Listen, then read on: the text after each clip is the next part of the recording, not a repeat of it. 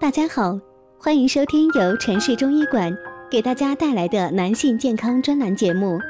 如果大家在两性生理方面有什么问题，可以添加我们中医馆健康专家陈老师的微信号：二五二六五六三二五，免费咨询。好了，现在由本栏目的主播为大家带来今天的节目。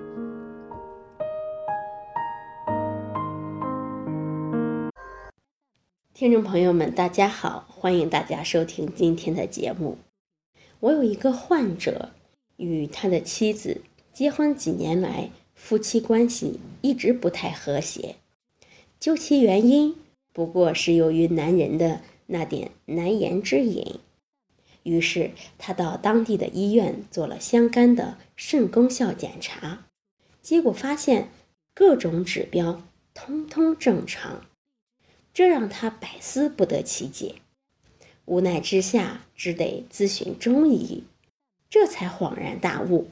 原来性功能与肾功效没有直接的关系。很多人性功能出现问题，首先想到的是肾虚，由于带有“肾”字，理所当然的以为是肾功效出了问题，但他们不知道中医的肾。与西医的肾完全是两码事。中医的肾实际上包含了紧挨着肾的肾上腺，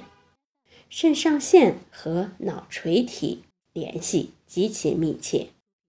垂体能排泄和性功效直接相干的多种激素，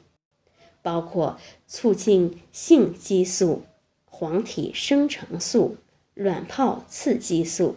和促进上腺皮质激素等等，肾虚与肾功效不全，除了观点的差异外，其治疗也要采取不同的方式。肾功效不全需要依靠药物来治疗，而肾虚更多的是通过食疗来调理。一般通过一些含锌量丰富的海鲜和大蒜来进行食疗。锌与男性精子的数量与质量密切相干，